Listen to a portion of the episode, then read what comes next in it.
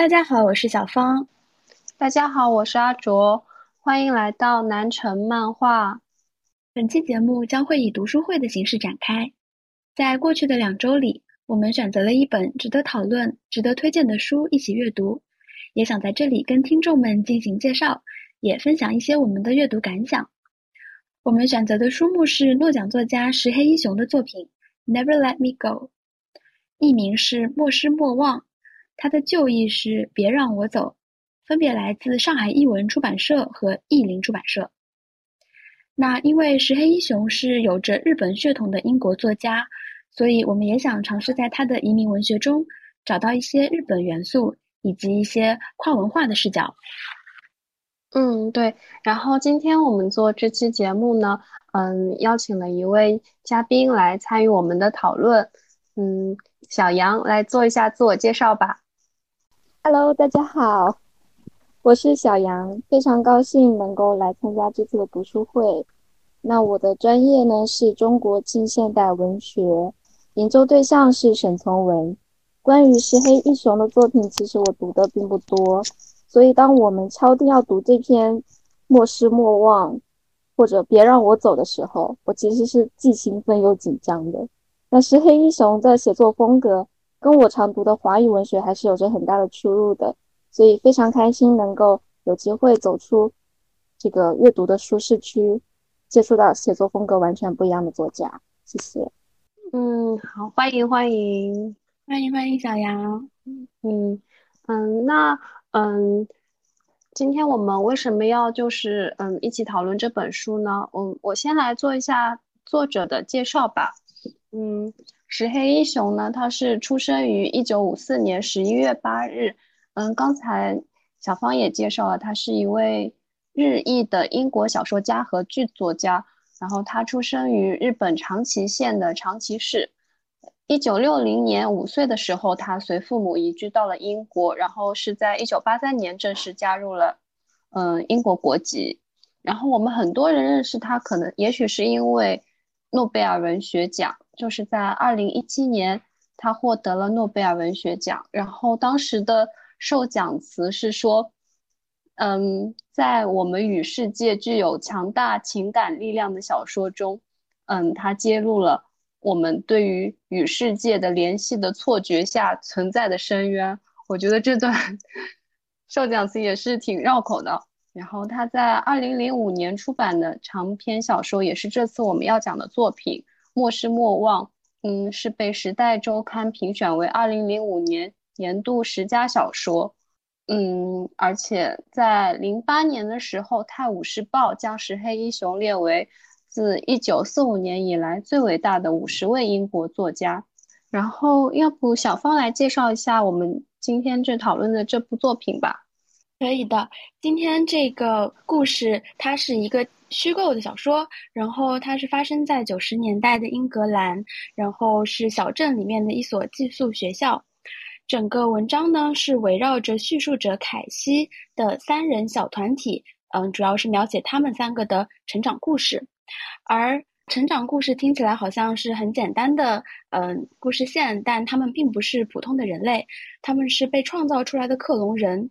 为了保证人类的健康长寿，他们作为器官提供者，相当于是被豢养在一个看似就是嗯以素质教育为名的这么一一个寄宿学校里。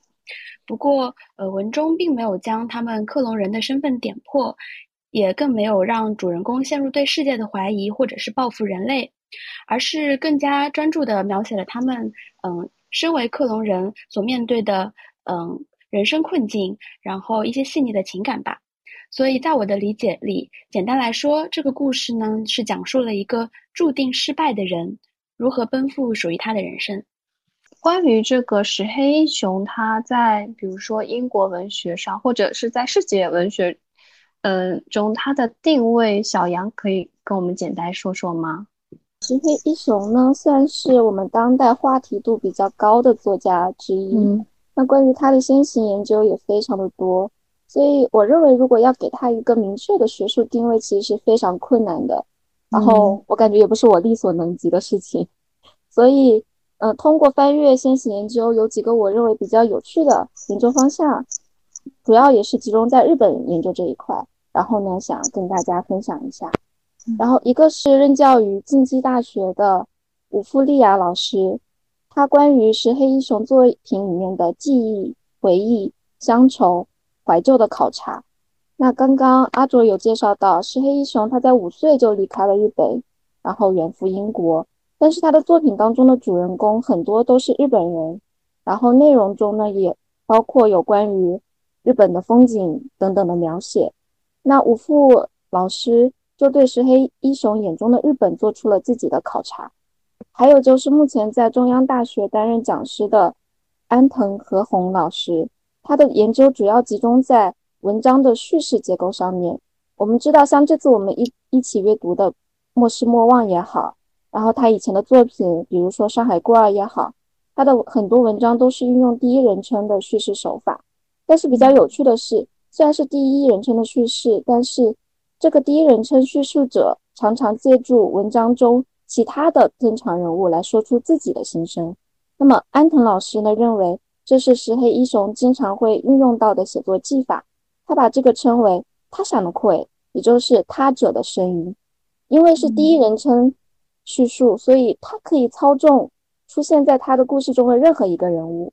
那么这也就让事情变得暧昧不清，也就给文本增添了很多的解读空间。我觉得这个是非常有意思的。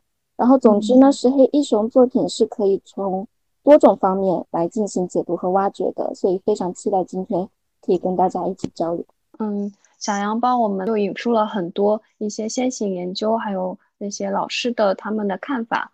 嗯，然后嗯，接下来我们就是想要说三个人可以简单聊一下看完这本书的大致的感受、体感。嗯。先小芳先来说吗？好呀，我觉得，嗯，阅读感受来讲的话，首先就是很久没有看到读的这么舒畅，而且，嗯，真的是很能进入故事的这样的作品了。嗯，就是石黑一雄他这这部小说也被翻拍成了电影和电视剧嘛。然后看完之后，我也更加能够理解为什么他的这个影视化，嗯，这么火，就是因为他这个故事首先非常完整，其次就是也。嗯，比较另辟蹊径吧。嗯，再加上文中对于主人公以及他身边的人的情感描写，我觉得都很能写进我的心里去。嗯，我举几个简单的例子吧。呃，比如说就是嗯，主人公凯西，他后期成为护理者之后，要经常一个人开着车在夜晚的小路上嗯行驶。然后那其实开车本身就是一件很孤独的事情，再加上嗯。外面漆黑一片，且就不是大路，而是小路。就是他描写这样一个克隆人独自一人开着小车在夜晚的小路上，嗯，行驶的这个画面，就让我觉得，嗯，能够更加深刻的感受到这个，嗯，人本身他作为一个，嗯，克隆人在整个社会里的边缘状态。所以我觉得很多这样的一种小小的设计都是很戳我心的。嗯。嗯嗯嗯，小杨呢？那我读完之后呢，总之的总体的感觉就是比之前读的《上海孤孤儿》要好读很多很多。嗯，《上海孤儿》我记得我花了整整一个月的时间才读完，然后叙述总是一直流于游离于这个故事最核心的部分，而且逻辑上也有一些我觉得难以自洽的地方，所以当时是我觉得是比较难读的。然后对于那本书的写作方式也非常难以适应，但是这本呢，如果是莫忘，我就读得非常的快，就像小芳刚刚说的，故事是连贯着的，让人想有想要读下去的欲望，这是我读完之后感到比较惊喜和意外的地方。然后至于故事内容呢，读完之后觉得，不论是我们的叙述者凯西，还是汤米，或者是露西，他们。感觉都好平静，就好平静的接受了自己的死亡。我就读完之后，我就想，如果是我的话，如果我是他们其中之一，我会怎么做？我会不会跟他们一样？就是读完就陷入了这种思考。嗯，对，我觉得我也是，就是这，首先是觉得他的嗯三个主角吧，他们个性都非常的鲜明，然后他们三个人都面对着。在我看来是十分残酷的命运，但是就这样一件令人害怕而震惊的事，他们竟然就是像那个小杨说的，非常平静的接受了，完全没有任何的，可以说真的是没有任何就是外在显露的那种反抗。嗯，所以我就也真的陷入了这种思考，为什么呢？对，然后刚刚像嗯小杨就是嗯讲的那个，就它因为他是第一人称的手法叙述，所以在阅读过程中很容易的就能进入这个整个故事，就把自己带入主角，然后跟着他们体验他们那个校舍的生活，然后嗯经历这种嗯成长的那种情感的变化。嗯，所以感觉真的是很好读，对，嗯，然后我们嗯就想说来细细的分析一下这本书，然后嗯我们也想了几个话题，首先呢是第一个话题是关于，因为他这个书里面讲的，就是是关于这个克隆人，对，然后我们就想讨论一下克隆人与人类的平行世界这个话题。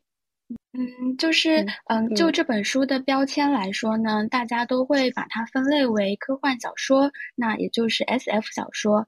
但读过之后，我认为它是一个不那么典型的科幻，甚至就是没有那种很明显的冲突，然后也没有在科技啊、伦理啊上面就是着太多的笔墨。然后之前小杨有提过一个视角，就是所谓的后人类书写。我觉得是，嗯，与其说科幻嘛，就是用后人类这样的框架和视角来看这部作品，可能是更合适的。就，嗯，在这个作品里，他并不讨论克隆克隆人为何存在，是否合理，他，嗯，不追求一个答案，而是专注于科技进步过程当中每一个被，嗯，时代命运所推着走的个体。然后再书写他们每一份微小的情绪，用作者的想象带着读者去进行共情。嗯，然后就后人类书写这个关键词，其实我挺想听，呃，小杨再多讲一讲的。就是它定义大概是怎么样呢？嗯，它它这个呢，可能就是因为我们之前都是。以这种人间至上、人类至上的这种角度看事物，看的会比较多。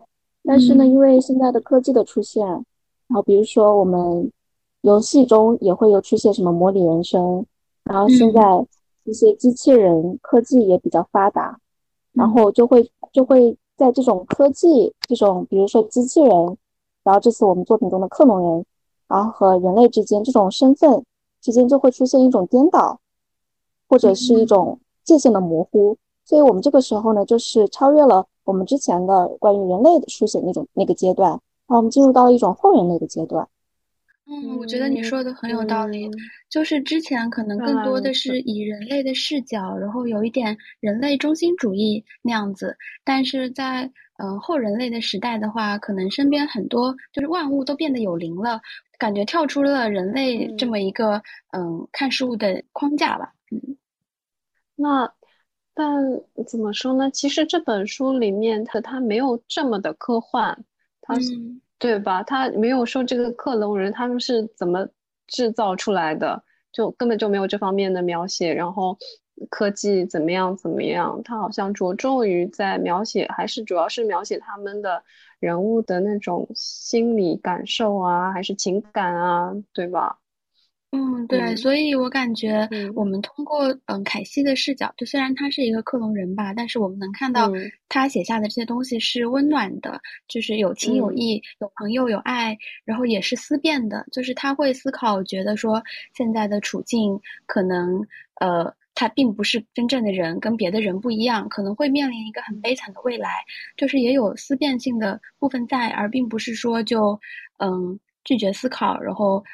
随便这个命运践踏，嗯，而且怎么说呢？就是，嗯，作者把这样的一一种温暖，就是给了克隆人，与之相对的，嗯，反而把书里出现的人们都描写的比较冰冷，比较机械。嗯，确实，这里也是我觉得很有意思的设计。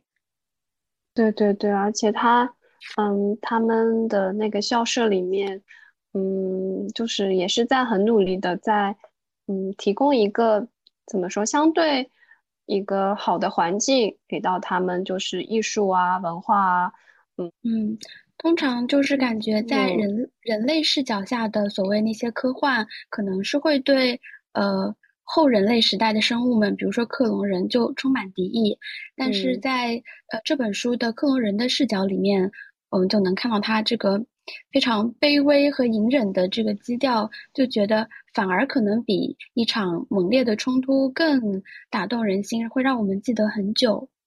嗯，确实。嗯，我觉得就是如果你去分辨一个机器人和一个人类的话，就还是就怎么说比较好，嗯，去区别，因为它可能机器人都是都被编程好的，它是有一个确定性的，就是 yes or no。嗯，但是克隆人他到底是怎么样的呢？好像你很难说啊，他不是人，他是人，就是他真的很难去分辨。我就感觉感觉科技嘛，就给了。就是给了大家更更多的可能性，然后也给了我们更多的思考空间。嗯，嗯，就是在这本书里，我就觉得，呃，我们通过凯西的视角，能看到克隆人其实非常有那种人性化的一面。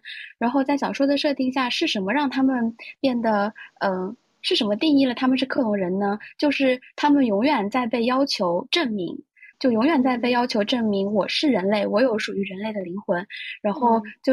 这这样一个界限，就是分开了真正的人类和克隆人。嗯，然后我就觉得，嗯，整个小说让我思考最深刻的一个部分，就是也在这里。也就是说，我现在作为一个人，那么我是否拥有所所谓那些真正的人应有的那些品质？嗯，是嗯，或者说，是什么东西的存在，根据什么才能说我是一个真正的人？就比如说，像小说当中，他们在呃黑尔舍姆他们的寄宿学校，小时候经常会被要求呃会被要求创作一些艺术作品，无论是诗歌啊画也好，然后他们的这些才能通过诗画作品体现了之后，就会被入选到所谓夫人的艺廊。那么这个是对于当时的学生来讲的最高荣誉，就是才能受到认可。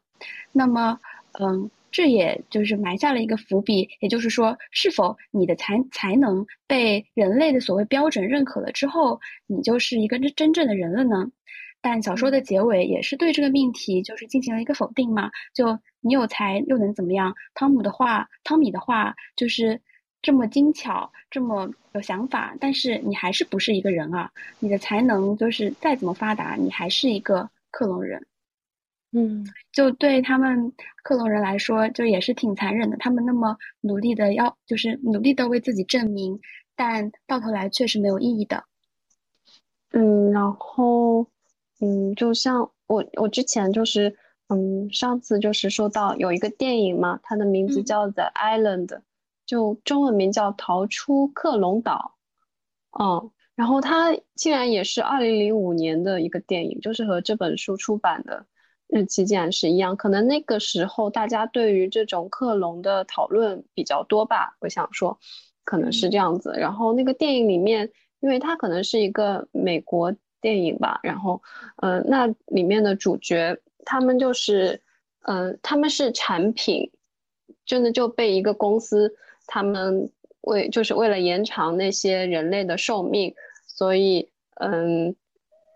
他会开发这些产品，然后当他对那些客户宣传的时候，他是说，嗯，这些克隆人他们就像植物一样，没有感受，没有感情，嗯，所以他就避开了那个就设定里面的一个克隆法，所以他们就大量生产这些克隆人人，然后他他们再把他们就是关到一个机构里面，然后是嗯。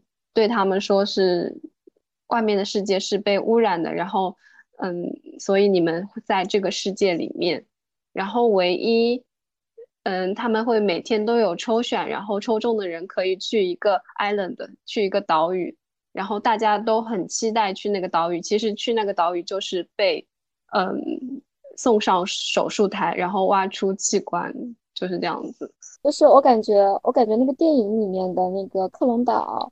跟《黑尔圣母》还是有点不太一样。嗯嗯，我感觉克隆岛感觉是一个整整个的一个比较悲观的一个克隆人他们生存的环境。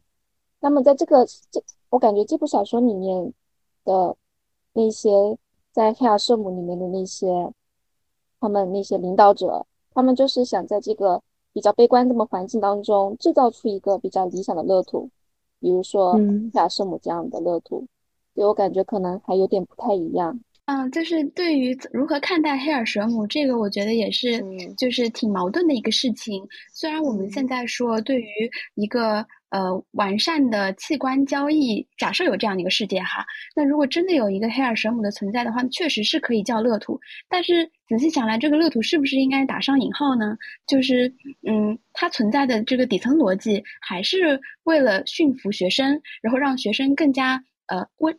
嗯，温顺的接受他们自己的未来，所以说，呃，就是它的整体逻辑还是会要为那个人类服务的嘛。所以我在阅读的时候也是经历了对黑尔神母呃怀念啊，觉得很讽刺啊，然后最后呢就觉得两股力两股想法交织在一起吧。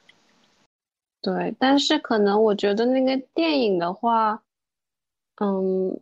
他讨论的视角，就是他想讨论的东西和，嗯，石黑玉一雄还是不一样，可能也有那种文化上的差异吧。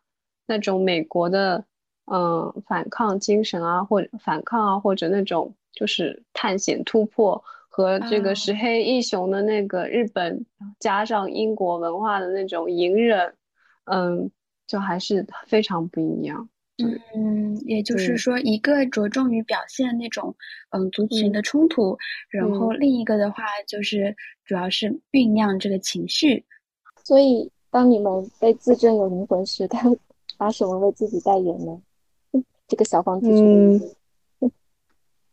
嗯，对，就是呃，在这个小说里嘛，我刚刚说了，嗯。为了要证明这个我克隆人也是一个真正的人哦，为了证明这样一个命题，嗯，主角们尝试了用才能去说说服这个校方，也尝试用爱去说服校方，也就是这个汤米和凯西，就是他们最后跟校长对峙，觉得我有爱人的能力，是不是我就有资格再嗯多活几年呢？之类之类的。除此之外呢，还有记忆，就性冲动。这么些个关键词，我觉得是作者尝试嗯突破的，就是从这些角度嗯来证明说克隆人的呃所谓人性吧。然后我是觉得我对记忆这一点是最有共鸣的。如果说呃有这么一个度量机器，它要判断我是否符合一个合格的人类的标准，那我认为就是真的是记忆了，就是嗯。我真是我是因为过去到现在为止跟呃他人的连接，以及我不断积累的这些生活经验，才形成了目前的我。所以我觉得，嗯，这种能够记忆的能力，然后与他人能够连接共情的能力，是我作为人觉得最庆幸，然后也最骄傲的事情吧。嗯，那我觉得可能是，嗯，首先我。我是觉得克隆人也是有灵魂的，然后，嗯，然后想说克隆人人和那种机器人的区别的话，可能是就是我们有，嗯，喜怒哀乐的情感和不确定性吧，就是，嗯，我对自己的不确定性，就是给我一个抛出一个问题的时候，我我的回答可能。不是确定的，就是有很多不确定性，是未知的。嗯，我觉得可能是就是人类，对，嗯，小杨呢？觉得怎么说呢？我觉得是一种认识自己跟了解自己的欲望的能力。就比如说在小说里面，他们虽然会在画画，但是他们不知道为了什么画。嗯，然后汤米跟凯西。之间，他们的爱感觉也是被控制着的，不能自由的去。比如说，他们想要在一起，他们为什么想要在一起？难道只是为了能够延期吗？然后，关于性性冲动跟繁殖能力的话呢，我觉得，因为他们即使是发生了性行为，他们也没有办法，就是孕育孩子。所以，所以我觉得这这个应该，这个不算是一个在文章中不算是一个很大的人类跟克隆人的一个区别。我我按我自己来说的话，我觉得还是就是不断的去思考我为什么要做这些东西，然后我到我自己到底是谁，然后了解自己的这么一个欲望，我觉得是这个。对于我来说，嗯，可能每个人就这个，我感觉应该是都有大家自己的一个一种理解吧。嗯嗯嗯，然后嗯，这部小说的话，它还是嗯，除了克隆人这个概念，其他就是着重还是描写了这个主角三人之间的关系，然后嗯，这个三个角色的塑造。那我们要不每个人说一个自己最喜欢的角色或者印象深刻的角色？如果说有重合的话，就是先到先得。嗯，好吧。那那不然我先说吧。嗯，其实我最喜欢的应该是嗯其中的男性角色汤米。嗯嗯，补充一下，就是这个文章是第一视角的叙述者是凯西，然后另外呢，他有一个。呃，男性朋友汤米和一个女性朋友露丝，然后后期呢，汤米和露丝是在一起的，所以，嗯，这有一个二女一男的三角关系。那为什么我说喜欢那个男性朋友汤米呢？就是因为我很喜欢他身上那种矛盾感。就比如说，嗯，作者形容他笔下的画，说。既有金属质地，但同时甜美而脆弱。就我理解的话，可能就这也是一种他对自我的一种认识和投射吧。就既有那种，嗯，克隆人的呃比较比较强大的自愈能力，就是说在健康上，可能他捐献过一次之后，还可以再捐献第二次的这么一个，嗯，身体上比人类更强的这种所谓金属质地。但同时也是甜美而脆弱的，就是他有情感的同时，这个情感就不能由他自己说了算，他不能决定自己的命运，就属于是要为人类服务的这样一个底层世界。就呃，怎么说呢？强大和脆弱就是都在他的画里体现，然后他也是这么一个矛盾一体的女角色。同时，就是他虽然和露丝在一起，但心里从始至终都嗯保持着与。凯西的这种双向暗恋，所以他也并不能够很明确的认识到自己喜欢的是谁，所以这种矛盾感，然后不确定性，以及自己不能呃决定自己的事情，这种微妙的感觉让我很喜欢。嗯，我的话呢，我应该那汤米我也挺喜欢的，但是可能可能还是因为第一人称叙述。者的角度吧，我还是对凯西这个人物比较印象深刻。嗯，就我刚刚说，我读完读完整篇文章之后的感觉，就是他们三个人都很平静，但是他们每个人平静的感觉又不太一样。展开讲讲，比如说，比如说汤米，汤米他当时听到他这个消息的时候，他在那个佩尔圣母的，就是领导者。叫领导者的面面前展现的其实还是比较温顺的样子，就跟他在以前在菲尔圣母一样，也没有过多的情绪化的反应。但是离开之后呢，然后他就开始尖叫，然后开始发狂。他其实是有一个很矛盾的东西在内心的。然后，但是凯西呢？凯西，我感觉他从从始至终。都非常平静，对的，嗯，就是对对不不，特别是他的一些叙述的叙述方式，文本的叙述方式，然后因为这都是他自己的一种，他自己的他自己在说嘛，所以他的叙述方式也是非常的冷静的，非常平静，所以我会觉得就是这点不一样吧，可能就是可能他身上有某某一种。就是我自己没有的那种情绪，所以我觉得他这一点是非常吸引我，也不说喜欢，就是被吸引到了这一点。嗯，但是我觉得露西，嗯，那个叫露丝吗？露丝她是一个，我觉得她是有愤怒的，就是你能感觉到她在反抗着什么东西，对，嗯。嗯嗯，反抗那种现状啊，然后就自己想要和，嗯，怎么说，想要，他先是想要摆脱那个黑黑尔姆社过去的记忆，就想要融入新环境。后来的话，做完第一次捐献之后，嗯，我觉得他也是内心是充满很多疑问。然后当时有一些人，如果和他站在一起的话，大家 也许能够做出什么行动来。确实，我感觉在这三个人里面，露丝的这种主观能动性是最强的，就是他有觉得想要去做些什么，想要改变。就中间有一个情节是，呃，露丝想要去找他的原型，好像，对。然后他也是唯一一个，就是丝毫不避讳，就是跟自己的原型有一些嗯碰撞，甚至同处一个环境，他就是嗯想去搞清楚这些，嗯。包括就是他把 Tommy 变成了自己的男朋友这个事情，我觉得也是他主观能动性的一个体现。因为主角凯西和汤米的这种友好关系，其实从小说一开始就开始持续了。但是露丝，嗯，因为出于羡慕也好，嫉妒也好，她就，嗯，在一个不那么利于自己的开局的时候，就把汤米就真的抢过来了。所以我觉得从这个角度上来讲，他是，嗯。很主动，然后很勇敢的吧？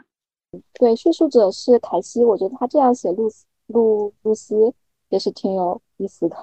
嗯，对，嗯对，而且我还其实挺喜欢，就是凯西和露丝之间的那些嗯关系的吧，就是。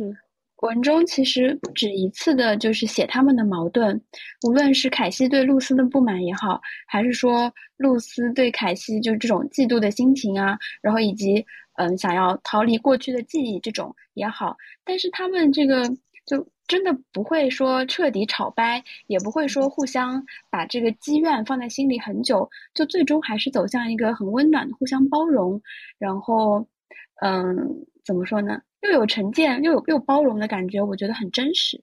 嗯，确实，这种化学反应就好微妙呀。这个也特别人类社会，我觉得。嗯，是的。虽然其实现对，嗯嗯，虽然他们之间是有那种矛盾的，嗯，但是他们还是彼此最了，可能是最了解彼此的那个，呃，双方是最了解彼此，然后，嗯。嗯，又又说是友情，也也可以说是有点家人的感觉了。对对对，嗯，因为距离很，嗯，距离很近的话，就是，嗯，这种跟家人的又摩擦又互相爱着、互相依赖着的感觉，让我觉得很共情。对，就是，但是我觉得，我觉得，因为还是不能离开叙述者 是凯西这件事情，就是对。他比如说有一次，他们不是就是就是磁带那一件事情，他不是去跟他们一起找磁带之前，跟露丝吵了一架，然后凯西呢后来就说觉得这一切都是露丝在为了他们能在这个群体当中获得利益才这样做的，就是他是感觉因为叙事者是他自己，我感觉他在自我和解，就是在经历了整个事情的之后，然后再来回忆以前发生的事情的时候。然后自己选择了去跟露丝这个晨晨的朋友进行和解，都是这么嗯，就因为他们之间的这个关系的解读，现因为都是从凯西的第一人称叙述，我们就能了解到的，就他们真实的那种怎么说关系的呈现，可能又又是另一种。那然后那接下来我们嗯可以。就是分享一下，向大家分享一下自己觉得印象深刻的画面，嗯，可以就是选一个片段来读一下。那，嗯，小杨先来，嗯，啊，那我先来，嗯嗯，那我阅读的是译林出版社的朱气菊朱去吉老师翻译的版本，也就是别让我走的版本，然后。印象比较深刻的呢，那是第六页对黑尔圣母的描写。然后，那我先阅读。嗯，我如今在乡间驾车时，仍然会看到让我回想起黑尔圣母的东西。我可能从薄雾笼罩的田野的一角通过，或者当我从山谷的一边开车下去，远远的看到一幢大房子的一部分，甚至是山坡上白杨树特殊的排列时，我就会想，也许就是这儿，我找到它了，这确实就是黑尔舍姆。接着我就明白那是不可能的，于是我继续开车，而思绪却已神游别处。这其中有以那些体育馆为最。我在乡下到处可以看见它，见到它们。这些由预制件建成的白色小屋，远远地矗立在游乐场地的边上。我们都有一排高的莫名其妙的窗户，几乎都要缩进屋檐底下。我想，五六十年代他们造了很多这样的房子。我们的那座也许就是那时候建造的。如果我驾车经过，这样一座体育馆，我就对它尽可能长时间的仔细打量。这样总有一天我会发生车祸的，但是我还总是这么做。不久之前，我驾车开过伍斯特郡的一片空地的时候，在一个板球场边上看到一座体育馆，和我们在菲尔舍姆的那座是那么相像。我居然调转车头回去再看它一眼。然后是这个段落。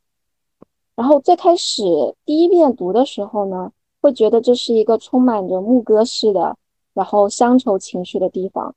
但是读完整部作品，作为读者，然后我们终于知道了黑尔舍姆还是一个封闭式的，然后制作克隆人的这么一个地方。如果是作为反克隆技术者技术的读者，那肯定是对这个地方充满了厌恶的。但是呢，第一人称叙述者凯西在写这第六页。这些文字的时候，其实是已经经历过了露西和汤姆、汤米的死亡的，所以黑尔圣母对于凯西的意义绝对不仅仅止步于爱或者恨这种简单的情绪。我们也不能仅仅把黑尔圣母的克隆人当做他者，也就是当做一个受害者来对待。那对于凯西来说呢？纵观包括，就比如说我们刚刚聊到的，纵观包括黑尔圣母以外的整个克隆人的生存环境。大圣母无疑是乐土。对于凯西他本人来说，他在这里收获了友谊、爱情，以及能够写下这篇作品的写作的才能。然后，黑尔圣母的经历对他来说其实是非常宝贵的。所以，那里的生活并不是他想忘掉的过去，而是在乡间开车就可能就可以偶然遇到的风景。所以，他还是那一点，就是当我们当我们被告知我们只能生活在这种地方。就是，这就是我，这就是我被赋予的人生的时候，我到底能，我到底能有多大的容量去接受这，这就是我的生活？那我是否也会像凯西一样，去那么平静的接受自己被赋予了的人生？我觉得这一点真的让我思考很多。嗯，这个是我比较印象深刻的地方。嗯，好，那那我我来。讲一下我印象深刻的、比较深刻的地方吧。嗯，是嗯，凯西和汤米他们去找到夫人之后，嗯，发现了原来相爱就是并不能让他们再推迟几年的专线时间。然后这这之后的一段描写，嗯，现在我可以把周围的环境看得清楚多了。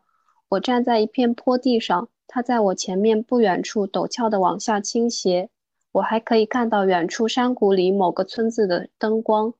这里的风真的很大，一阵狂风猛地向我吹来，我不得不伸手抓住篱笆的桩。月亮还不是很圆，但是亮的足以让我能够看到眼前不太远的地方。在坡地开始倾斜的不远处是汤米的身影，他狂怒着，喊叫着，挥舞着拳头，踢着腿脚。我拼命想朝他跑去，但是我的双脚陷进了烂泥中，那烂泥同样也粘住了他的脚。因为有一次，当他乱踢时，他滑了一下，跌倒了，消失在黑暗中。但是他仍然语无伦次地咒骂个不停。当我走到他身边的时候，他刚好又站了起来。在月色下，我看了一眼他的脸，他的脸上满是泥浆。因为愤怒而扭曲着。然后我抓伸手抓住了他挥舞的双臂，紧紧地抱住了他。他企图把我甩开，但我仍然抱着他，直到他不再喊叫，而我也能感到他已经不再挣扎。然后我意识到他的双臂也正抱着我。于是我们这样一起站着，站在那片野地里，站了很久很久，一句话也没有说，只是彼此相拥。此时风还在不断地向我们吹着，吹着，撕拉着我们的衣衫。有一阵子，我们好像就这样彼此依偎着，因为这是我们唯一不被卷入黑夜的办法。嗯，我觉得这一段描写就读下来，让我觉得。嗯，产生了很多对他们的同情，然后又真的深刻体会到当时他们是有多么的绝望。然后我觉得石黑一雄的作品，他能够被嗯影视化，有电影还有电视剧的原因，可能就是它这种嗯动作啊，还有这种景色的描写，就读下来非常的有画面感。嗯，就读着这个段落，我好像就是闭上眼睛就能看到他们两个，嗯，站在那个山坡上，就是彼此相拥，然后有风，黑夜里，然后月亮，然后有风在吹，就是马上就能想象到那个画面。嗯，这是让我觉得非常印象深刻的一个片段。嗯，对，阿卓说的这个片段，应该也算是小说最后的一个剧情小高潮吧？对，嗯。然后，那最后的话，我来讲一讲我喜欢的呃片段。嗯，首先就是文中有提到一个地名叫做诺福克，就是关于它的一个想象，我觉得也是非常浪漫的。就是说，在英格兰失落的一角，所有大家失去的东西都可以在这个叫诺福克的地方找回来。然后在文中的呃后半部分吧，嗯。呃，汤米和叙述者凯西一起真的就走到了这个诺福克，他们要去寻找凯西丢呃遗失的曾经的那盘旧磁带，然后那个磁带呢里面就有呃凯西最喜欢的一首歌，嗯，Let Never Let Me Go，也就是我们小说的主题，嗯，然后呃我我选取的这个片段呢，就是他们在诺福克如何。呃，决定去找，然后找到了之后，嗯，凯西的一些心理状态，然后我来，嗯，挑着读一下吧。嗯，现在当我回想起跟汤米一起站在那条小街上，就要开始搜寻的那一刻，还会感到一股暖意涌上全身。突然间，一切都变得完美无比。一个小时的时间摆在我们面前，简直没有更好的方式度过。我们决定要去寻找我丢失的那盘磁带。那一刻，突然间，仿佛所有的乌云都瞬间消散，我们面前就只有欢笑和快乐。嗯，然后在他们找寻的过程中，作者是这样写的：我们单纯只是享受两个人一起翻看这些东西的过程，一会儿分开，一会儿重又肩并肩站到了一起。一缕阳光照耀下，灰尘飞扬的角落里，也许两人还暗暗比赛。看谁能抢占那盒旧玩意儿。然后，呃，过一会儿，他们两个，嗯，凯西找到了那盒磁带，但是他又不想那么快的告诉汤米。嗯，小说是这样描述的：刹那间，我甚至觉得这是一个错误，磁带只是这片刻欢愉的一个最好的借口。可如今，磁带找到了，我们就得停下来。也许就因为如此，连我自己都感到吃惊的是。一开始我竟然沉默无语，竟然还想要想要要不要假装没有发现。现在这盒磁带就在我面前，莫名有些令人尴尬，仿佛我早过了应该喜欢他的年纪。我甚而让这盒磁带歪倒，让旁边的盒子压过来，可卡带几步赫然在目，径直与我对望。最终我还是喊汤米过来了。在这一段的末尾是这样写的。我还能感到胸中有遗憾在涌动，遗憾我们这么快就找到了。只有过了一段时间之后，等我们回到农舍，我一个人待在房间里的时候，才真心为重新得到这盒磁带、那首歌而感激不已。即便在当时，那也主要是一件怀旧的东西。而今天，如果碰巧磁带拿出来被我看到，就会一下子将我带回在在诺福克的那个下午。同样。我们当初在黑尔舍姆的时光也历历在目。对，然后刚刚说了这个诺福克的意义，然后现现在我来讲讲这盘磁带吧。就是在我的理解当中，它是整个小说感情连接的这么一个象征。嗯，克隆人凯西通过这个磁带，就是他被里面的歌打动，甚至就是抱着自己的枕头会听哭的那种。所以我觉得这是他对一他对于一个归属感的想象，就是想象一个爱人，甚至想象一个孩子，就是这些都是嗯无比美好的情感连接的愿望吧。嗯，然后后来这盒磁带遗失了，他们三个人也成长，然后从黑尔舍姆这个温暖的校舍里出来了。那嗯嗯，怎么说呢？就是嗯。他重新去找回这个旧磁带，通过这个旧磁带看到的是自己对汤米的曾经的暗暗的喜欢，以及三个人呃如此纯真，在不明真相的时候，在黑尔舍姆度过的那些无忧无虑的时光。然后这些怀旧，就怀旧的对象不仅仅是以前的童年，更多的还是那个嗯不清楚自己嗯即将迎接的那个悲惨命运的状态。我认为。所以这和磁带的感情就还挺复杂的，嗯，包括嗯他们在找找磁带的这个时间也是非常短暂的，感觉像是偷来的快乐时光，一下就找到了，马上就要回去重新面对现在的嗯未来的事情，就没有办法再沉浸在嗯欢愉的过去里了，嗯。嗯，就是他说他希望他不要找到那个磁带。然后找到了磁带了之后，还觉得心中有所遗憾，就可能所谓期待的东西，就是在他来的路上的时候，在期待的状态下是最美的吧。嗯，是的，在寻找的过程，那个过程是可能是对他来说最珍贵的。嗯，就感觉过去是他前进的动力。嗯嗯，对，因为他们只有过去，小说里也写到，他们想象未来都是一些非常残酷的东西，就只能想象。嗯，器官的失去、死亡这些，所以真的只有过去。这可能也是为什么他们三个即使关系如此复杂，多次吵架，但永远也分不开，因为他们只有彼此。是汤米，汤米不是在在去世之后，然后在那个黑夜当中突然出现的那个场景吗？我觉得比较有意思的是，为什么露露丝没有出现？啊，小杨说的就是小说最后是吗？嗯，就是，但是那一段就是，就是如果是三个人的故事的话，为什么露丝最最后没有出现？嗯，确实哈，这是一个很好的问题，但是我我从来没有想过，嗯。怎么说呢？当时我看到无论小说还是电影，以那个汤米向向凯西跑过来的那个状态结束的时候，我都觉得这是一个非常完美的这个结尾。我甚至都也没有想要过露丝出现，可能就是，可能就是在我的这个角度读解角度来看，就 汤米是比露丝纯粹太多太多的存在了。就是的，我们还是有喜好的。对，就是露丝，她因为她的复杂，所以她这个人物立住了。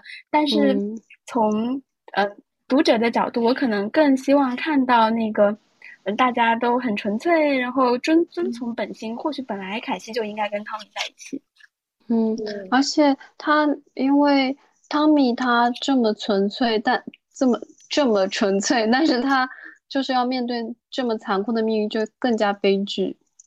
就是美好的东西被撕毁，这样子。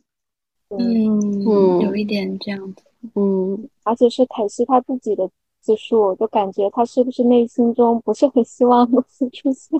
嗯，可能可能也有一点吧。而且我感觉对于凯西来说，就他跟汤米的时间是不够的。嗯嗯，他们属于他们俩的时间其实是比他跟凯他跟露丝的时间少很多很多。所以可能最后的幻想也是算一种弥补吧，就弥补那个没有机会经历的二人世界。确实，嗯。然后我想提出的一个就是小小小那个话题呢，就是想说，如果我们就是在呃文中克隆人的位置上，我们是否愿意知道自己即将奔赴一个悲惨的宿命？就像。呃，癌症晚期的病人，就是有的人可能想要，嗯，清楚的知道自己迎接的是什么，然后另一另一部分人可能就觉得还不如别知道，就快乐的继续生活这样子。嗯，如果能选择的话，你们会怎么选呢？为什么想知道？我也选择想知道。啊，我也想知道，哎，嗯 嗯我不想被人就是蒙骗，因为这是我自己的人生。嗯，虽然虽然我想知道啊，但是 嗯但是但是，比如说比如说我的余命，我我剩下的生命只有十天，但是我希望大夫跟我说可能还有二十天，哦，啊，这样这样会稍微有动力一点，可能我就会嗯更加、更加乐观一点，我就去生活，嗯嗯。我可能我真的会多活那么几天，确实。在这样的预设之下，也就是说，你在第十天的时候，就是你你是不知道自己即将要死的这么一个状态下，然后安然死去了，这种。对对对对对，嗯。嗯。我感觉还是这种善意的谎言吧，生命最后感感受到一点善意。嗯。嗯。嗯。嗯，虽然我也是希望知道自己悲惨的宿命，这样的话，我觉得我可以规划好我余下来的生活，我能干嘛，我能跟谁在一起，这样的对话，对对至少少一点遗憾吧。对，少一点遗憾，我也是这么想的。嗯。嗯但怎么说呢？我觉得就是走向那个终结的过程，肯定是特别难受的。对，就是那种无力感，没有办法摆脱的感觉。但是那个汤米跟露丝最后还是接受了自己的命运，他不是汤米不是跟那个凯西说，你是照顾我们的人，你没有办法了解我们作为提供者的人的心情，就感觉他在这种身份上面跟凯西划清了一定的界限，然后凯西对。听到了这个之后呢，然后就放弃做他的，就是照顾他的那个人，就嗯。嗯。嗯，就感觉他们还是不一样的观念吧，感觉最后还是去接受了自己的这么一个人生。嗯，这样说起来的话，我突然有点理解了凯西的这种平静，就是因为他是看着，嗯，汤汤米和露丝已经经历过这些的，所以他甚至有点拥抱自己那种即将要成为捐献者的本身，因为这样的话，他就能更加靠近他的两位朋友，更加理解他们。嗯嗯，我有点觉得可能有这方面的因素吧。嗯嗯，然后我觉得，嗯，汤米最后他和凯西划清界限，可能也有一点，嗯，怎么说？因为他已经好像做了四，是不是嗯第四次捐献了？他可能之后的状态会很糟糕，他可能也想维护自己的那种尊严，然后想在凯西面前就是留下之前那一个。嗯，乐观健康的他吧，我是有有这样一种想象，对，嗯，对，我觉得汤米就是从夫人那里回来，真正崩溃的那一场那个场面之前，他还是一直是一个嗯、知晓命运但有点无所畏惧的那种状态，嗯，所以看着挺挺揪心的吧。是的，嗯然后我觉得关于这个《呃 Never Let Me Go》这本书的讨论应该也嗯挺充分的了。我们可以再结合自己读过的其他的石黑一雄的作品，呃，然后加上这个呃文本，从两个角度来讨论讨论自己有什么新的理解。怎么说呢？那要不我先说吧。嗯，我之前看的那本是《小夜曲》，是五本短篇小说的一个嗯合集。然后嗯，当然最明显的点是在于说，嗯，石黑一雄对于音乐和文字的这种连结，我觉得是很打动我的。嗯，那这点呢就不多说。呃，我是觉得从无论小夜曲也好，还是莫失莫忘也好，他永远写的都是那种嗯。相对而言，社会当中的弱者吧，他写的是无法掌控自己命运的人，就写过嗯、呃、落魄的艺术家，然后嗯中年但是越事业却还没有成就的男性之类之类的。然后那呃莫失莫忘这本书当中也是悲惨的克隆人和他们的没法改变的命运，但是在这样悲惨的基调下，他会用音乐，然后会用人与人之间的感情，创造出一些小浪漫。我觉得是，嗯，叫小确幸呢，还是怎么的？总归是能够呃在痛苦当中享受人生的一种状态吧。我我会挺推荐，就是第一次阅读石黑一雄的人从这本《莫失莫忘》开始的，嗯，就会比较好进入。确实，嗯，来小杨来说一说。嗯，我其实读的也不多，我我就是上一本读的就是他的《上海孤儿》，嗯，二零零一年还是二零零零年的作品。然后他们里面虽然是孤儿，听起来也是社会的弱者，但是呢，他是一个侦探。然后呢，是也是从小家虽然在住在上海的租界，但是因为家里的一些父亲跟母亲的一些。变故，然后从小就去到了英国，然后在英国成长，成长为了一名侦探，然后非常有名，名噪一时，算是一个社会这么大人物吧。就是这么一个人物呢，然后他在多年之后，他想那个那部作品的背景呢是在十九世纪三十年代，也就是中国还处于非常动动荡的时期，也是租界的时候，他就想回到上海，他的目的呢。是为了去寻找自己的母亲和父亲，因为他的母亲和父亲当时就是突然就从家里消失不见了，所以他要去寻找自己的母亲跟父亲。他甚至认为自己作为一名非常有名的侦探，如果能找到自己的母亲跟父亲，就能够解决当时的各种世界上面的各种战争的纷争，就是一个非常理想主义的这么一个人物被塑造了出来。然后虽然同为。同为就是他那种也是怎么讲没有办法去掌握自己的命运，虽然他是一个有名的人物，但是那种故乡的丧失感，那种童年记忆的模糊，这也是他没有办法去掌握的。这篇文章中也是关于克隆人这种关于社会小群体，可以说是小群体的这么一个书写。宏伟对这种人物的描写，但是感觉石黑一雄还是用了不同的方式来。进行对他们人生的一种诠释，感觉两本读起来还是有很多不一样的地方，还是值得再比较阅读的。嗯，那我们今天讨论的就是这些内容吗？对，我觉得其实我们也讲到了蛮多的，嗯嗯，也还嗯想讲的都讲了，嗯嗯，有什么要想要补充的吗？那我觉得。其实那个电影，电影的话，对吧？是是哪个国家？英国拍的吗？是，反正有一个电视剧是日本日本拍的电视剧，是林濑遥和三浦春马。三浦春马。对，大家感兴趣的话也可以看一看。对，然后电影是英国和美国合拍的，二零一零年出的。啊，怎么说呢？可能光看电影观感还会不错，但是因为我是先看的小说再看的电影，所以我觉得这个电影没有小说好，还是更推荐大家直接看小说。确实，这小说真的很易读。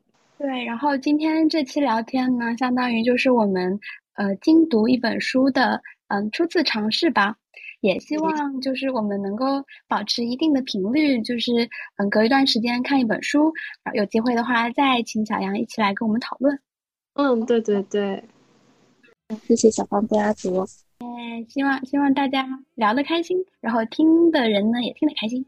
嗯，然后如果大家对于这本书，嗯，有什么感想啊，都可以嗯留评论，然后跟大家一起分享。今天谢谢小杨，谢谢小杨，谢谢。那这期就到这里了，嗯，大家再见，下期再见，拜拜。